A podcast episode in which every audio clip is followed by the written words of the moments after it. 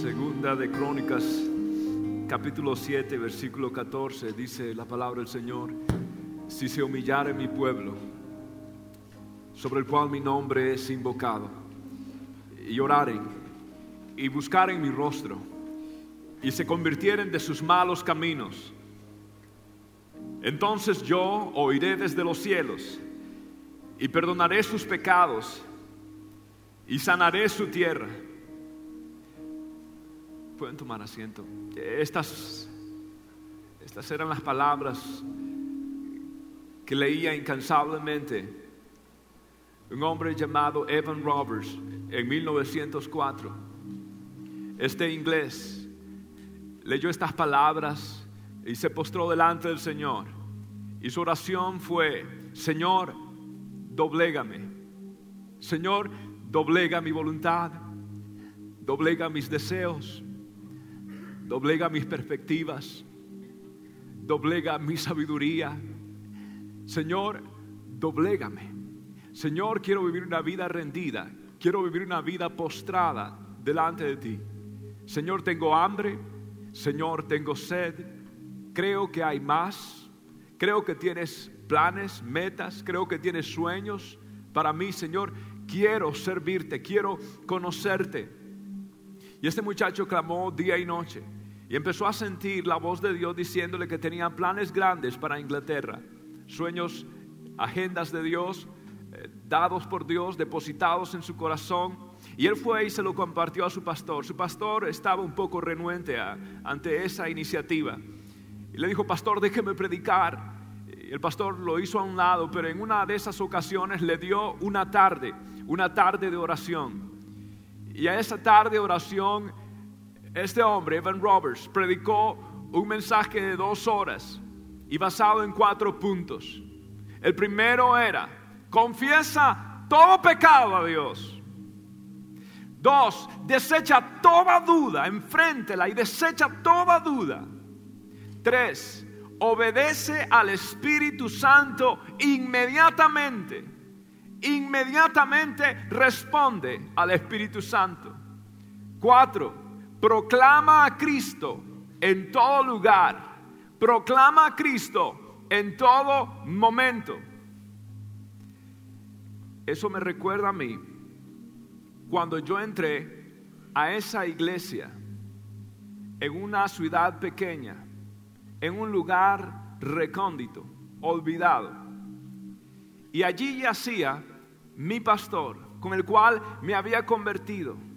Había salido del país, había vivido en otro país y regresaba nuevamente a mi país.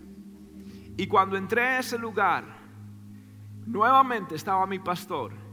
Eran como las cuatro de la tarde en un martes. Y mi pastor estaba arrodillado al frente, postrado, con sus manos levantadas. Y yo entré a esa iglesia y sentí algo especial, el aroma de la alabanza, de la presencia del Señor. Y nunca olvidaré, y lo he dicho mil veces, y mil veces lo seguiré diciendo, el impacto de esas palabras.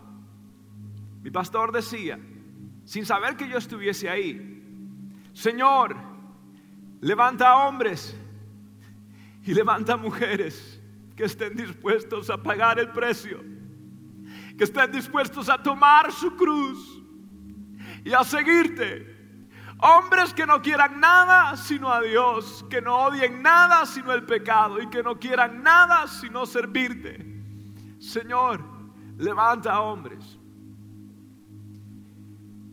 Y estando yo en el umbral de esa puerta, de esa pequeña iglesia, de bancas y de paredes descoloridas, caí de rodillas, con lágrimas, y yo dije, Señor, yo quiero ser ese hombre. Yo quiero ser la respuesta a la oración de mi pastor, la respuesta a la oración de la generación pasada, de los cristianos que murieron en los circos romanos, los que fueron quemados en la hoguera, los que fueron comidos por fieras. Yo quiero ser la respuesta a los suspiros de aquellos que estaban siendo mientras descendían a ellos en aceite candente. Yo quiero ser la respuesta de Jesús cuando le comisionó a sus apóstoles y dijo, orad al Señor de la mies para que envíe obreros a su mies. Y un mensaje similar fue el que predicó Evans Roberts a estas 17 y la mayoría eran 17 jóvenes que se quedaron ahí escuchando a ese predicador con sus cuatro puntos, con sus dos horas, con su largometraje mensaje y se quedaron. Y empezaron a orar fervientemente. No, no, no estoy hablando de la oración protocolo. No estoy hablando de la oración para salir del paso. Estoy hablando de vertir el alma y el corazón. Y empezaron a clamar hasta las 2 de la mañana del siguiente día. Algo sucedió en aquella iglesia, algo pasó. La historia registra que hubieron 60 personas que misteriosamente en aquella iglesia pequeña le entregaron su corazón a Jesús, 60 personas. Pero escuche, a través y el transcurso de un año y medio, más de un millón de ingleses le entregaron su corazón a Jesucristo a través de un hombre que simplemente dijo, Dios, doblégame. Hubo un avivamiento sin par, hubo un avivamiento singular, un avivamiento histórico hubo un avivamiento que cambió la topografía, la geografía espiritual de Inglaterra. Aquel lugar que era conocido por su paganismo, ahora pasaba algo. ¿Sabe usted que durante ese tiempo hubo un registro de bancarrotas? ¿Saben quiénes se iban a las bancarrotas? Se iban a la bancarrota las tabernas, los bares, las cantinas, porque ya nadie necesitaba más alcohol porque habían probado el vino nuevo del Señor. ¿Sabe qué había sucedido? Ahora la policía estuvo 18 meses sin nada de acción, casi de vacaciones. ¿Por qué? Porque las personas no estaban cometiendo crímenes. ¿Sabe que durante ese tiempo la operación minera de carbón casi se paralizó? ¿Por qué? Porque las mulas y los burritos ya no querían obedecer a sus amos, porque esos animalitos estaban acostumbrados a obedecer a sus amos a punta de palabras soeces, a punta de palabras malas, les maldecían y los burritos hacían caso, pero ahora nadie quería decir malas palabras. Y entonces los burritos no querían moverse más. ¡Wow! Algo que sucedió curioso. La policía tuvo poca acción y una de esas acciones fue que un muchacho que había robado pasó por una iglesia, sintió la convicción del Espíritu Santo y se entrega a sí mismo a la policía y dice, yo robé, pero muchacho, ¿y por qué vienes acá? No porque, porque me siento mal, no quiero pacar, no quiero fallar. Entonces llegó delante del juez, los policías lo trajeron delante del juez, un jurado, y el juez sabe qué hizo el juez le habló de Cristo, se arrodilló junto con él, lo guió a Jesucristo y le, dio el plan de salvación y se levantaron tanto el ex convicto como el juez y también el jurado para juntos cantar sublime gracia, gracia divina de Dios que cambia, que restaura y que perdona. Ahora mi pregunta es, ¿será posible de que esos tiempos ya pasaron? ¿Será posible que Dios ya no tiene agendas? ¿Será posible que no hay páginas para escribir? ¿Será posible que los mejores años de tu vida estén en horas? Tengo noticias para ti. Tus mejores años están por venir. Y aunque tu comenzar haya sido pequeño, tu poster estado será mayor. Porque la, la senda del justo es como la luz de la aurora que ven aumento, en aumento, en aumento hasta que el día perfecto es. Viene algo bueno. Viene algo grande. Y todavía es tiempo de creer a Dios porque venga para que venga un avivamiento, un avivamiento bíblico, no emociones, un avivamiento no de los histéricos ni de los históricos, sino bíblicos llenos con el poder del Espíritu Santo que están diciendo hay vida en Jesús y sí creemos en la palabra, pero también creemos en la manifestación de esa palabra porque Él es el mismo de ayer, de hoy y por los siglos de los siglos. Amén. Yo creo, yo creo, yo creo. Ahora, ¿cuál es la condición? La Biblia dice, si se humillare quién? Mi pueblo, sobre el cual mi nombre es invocado Escuche esto, hubo unos movimientos por 1980 hasta los 90 donde había un énfasis tan grande de la iglesia de cambiar e involucrarse en la política. No hay nada malo que el cristiano cumpla con su deber civil. El problema fue que empezaron a depender de la política, empezaron a depender de que una organización religiosa influenciara la política. Escuche esto, ese avivamiento y esa sanidad de esa tierra no depende de la Casa Blanca, sino de la casa de Dios, que se humille, que busque el rostro de Dios y la iglesia dejará de ser un termómetro que mida la frialdad o, la, o, lo, candente de esa sociedad y se convertirá en un termostato para imponer la temperatura del Espíritu Santo y van a ver como en los tiempos de Evan Roberts un cambio grande y las iglesias van a afectar su vecindario, sus ciudades, sus estados, sus condados y las naciones del mundo. Yo estoy creyendo que lo que pase aquí en Sanden Boulevard y la 441 será un epicentro de la gloria de Dios que va a impactar a las naciones. ¿Alguien cree conmigo eso? I believe it. Pero va a requerir algo. Que su iglesia, su pueblo, se humille en la presencia del Señor. Es su pueblo, nadie más el Señor, cuando Malfi estaba cantando, cuando el Señor dice, clama a mí, Dios siempre está dispuesto, Dios siempre ha querido. Hay bendiciones que no tienes porque tú mismo no las has buscado, pero Dios está dispuesto, Dios está disponible a hacer cosas grandes y maravillosas. La palabra de Dios dice que si orasen y buscasen su rostro, escuche, si se humilla, la audición de una oración depende de la humillación de su corazón. Cuando usted se humilla delante de Dios, cuando usted llega, escuche, la oración no es para darle información a Dios, sino para que Él haga formación de su carácter en nosotros. A medida que nos parezcamos más a Él y cuando la iglesia se parezca más a Él, la Biblia dice, si fuese yo exaltado, atraeré a todos los hombres hacia mí. Y en el lugar donde Cristo es exaltado, las personas son atraídas y pasa un cambio y un avivamiento se desata en el nombre de Jesús siempre y cuando esté basado en la palabra de Dios. Y yo quiero eso. La palabra que usó en buscar su rostro. La palabra que usó es un, deseo profundo es ese deseo de estar en la presencia de Dios, donde usted ya no se halla. Sí, mire, mire, hay personas que son adictas al café, gracias a Dios, Dios me liberó de, la adicción al café, ahora soy adicto al green tea, latte, soy milk de Starbucks, pero ese es otro cuento. Ah, ah, pero me liberó de esa adicción. Ah, y uno siente que le falta una dosis de cafeína.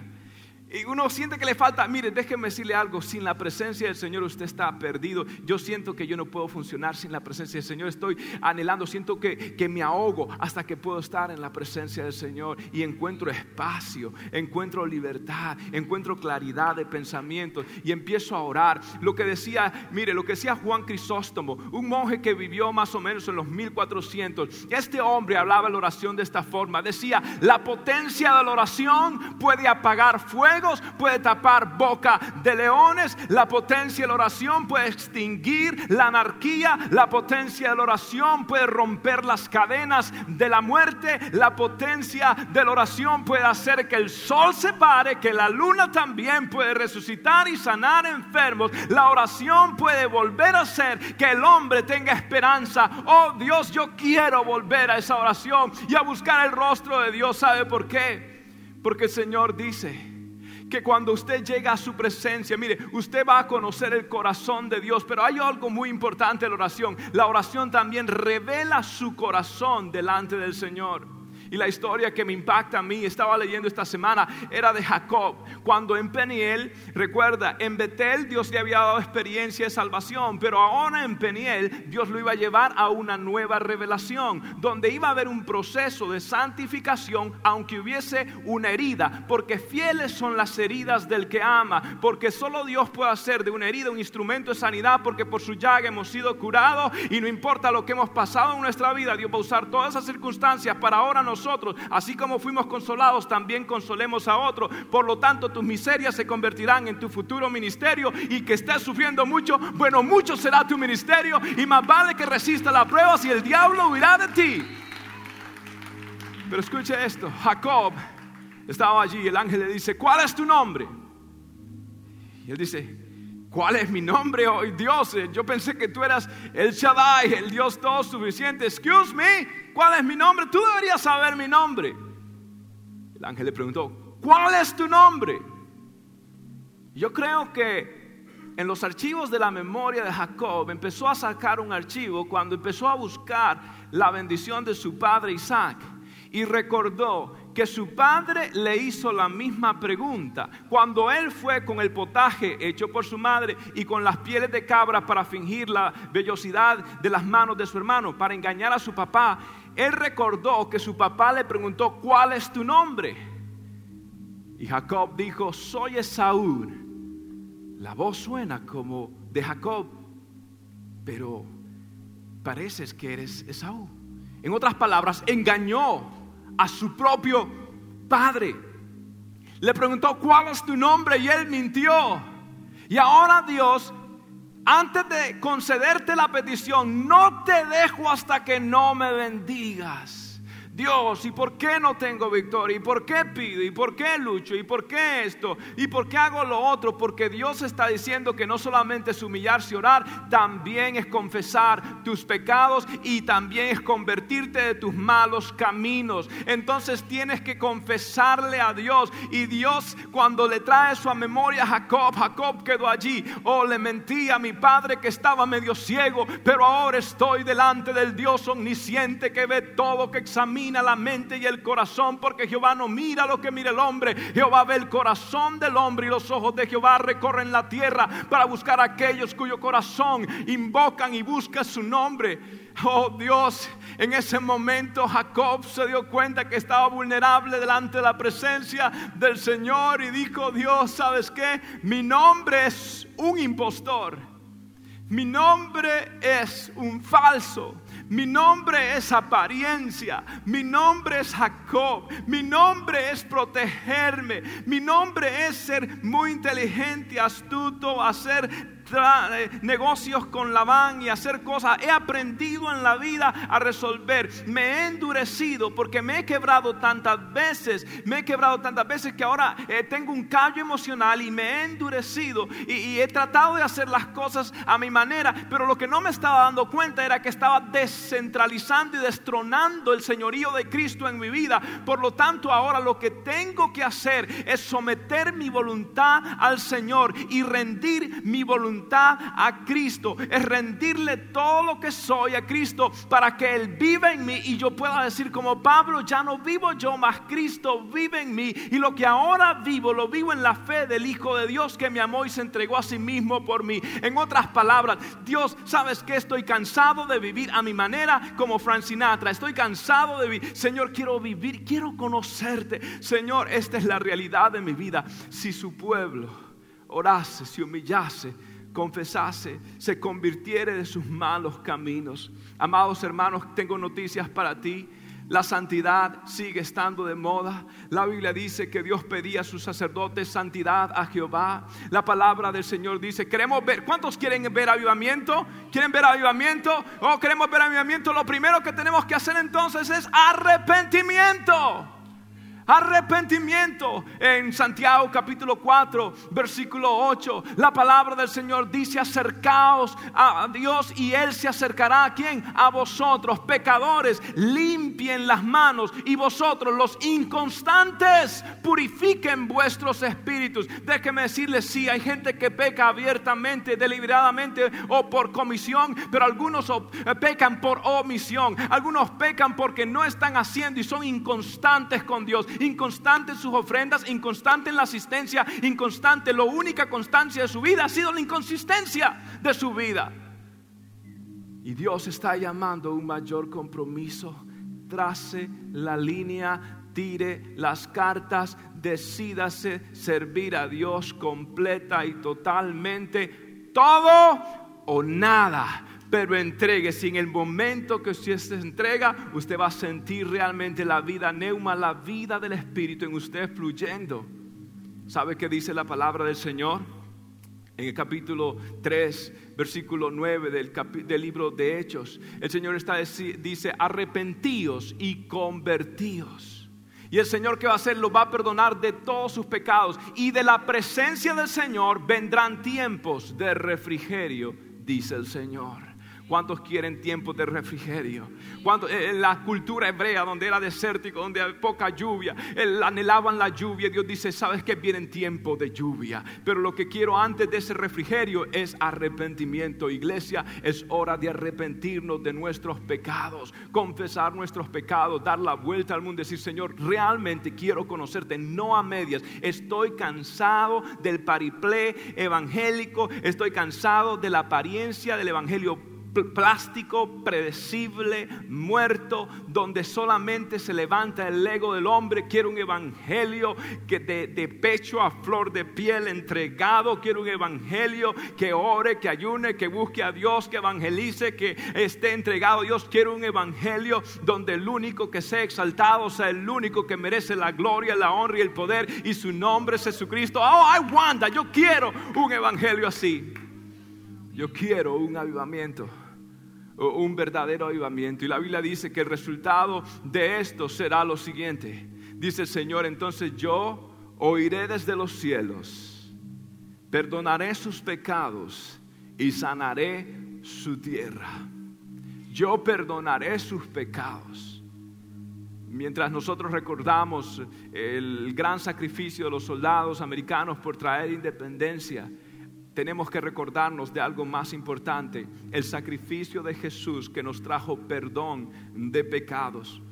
Eh, hace tiempo yo había escuchado esta historia, pero no estaba seguro si era real o no real, la verdad. Ah, no, no pensé que era real, pero estaba escuchando al pastor Steve Maloney y él comienza diciendo que en 1937 había un hombre llamado John Griffith que trabajaba en el río Mississippi. Su trabajo era operador del puente y este hombre tenía un niño de 8 años llamado Greg. En una ocasión su chico le visita y él está disfrutando. Y después de que abre el puente para que un barco pasase, él, como en aquellos tiempos no había mucho tráfico, él se fue a disfrutar con su hijo. Pero se dio cuenta que era la una y siete. Y cuando escuchó la bocina del tren que venía, él tenía que bajar ese puente. Él corrió. Pero lo que no se dio cuenta, que su hijo quedó. Y quedó precisamente en la base donde ese puente iba a bajar el tren Memphis Express con 400 pasajeros venía y él ahora tenía que tomar una decisión si su hijo Greg sobrevivía o si él bajaba ese puente para que pasase el tren, iban a morir 400 personas. ¿Sabe cuál fue la decisión? Vea usted esta decisión, la cual ilustra de esta forma. Un video que fue creado obviamente después, pero que habla de esta historia. Preste atención.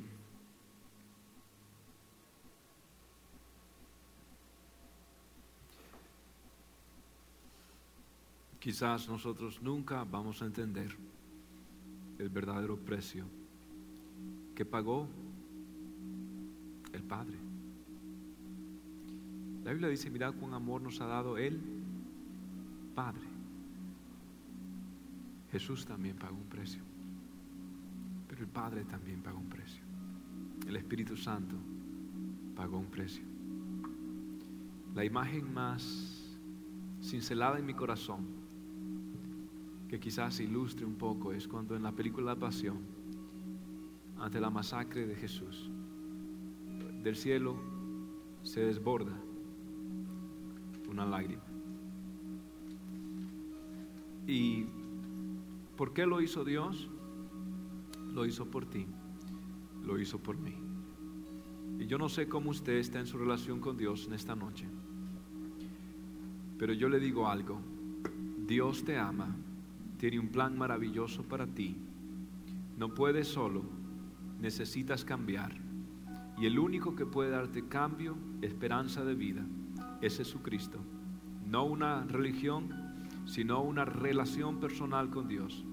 Y si en esta noche estás aquí y quieres ponerte a cuentas con Dios, quieres arrepentirte de tus pecados, quieres hacer un pacto con Él, yo te pido que tú hagas conmigo esta oración. la hagas de todo corazón. Y allí donde estés, ahí donde estás sentado viendo por la internet, haz conmigo esta oración. Dila de todo corazón. Di, Señor Jesús,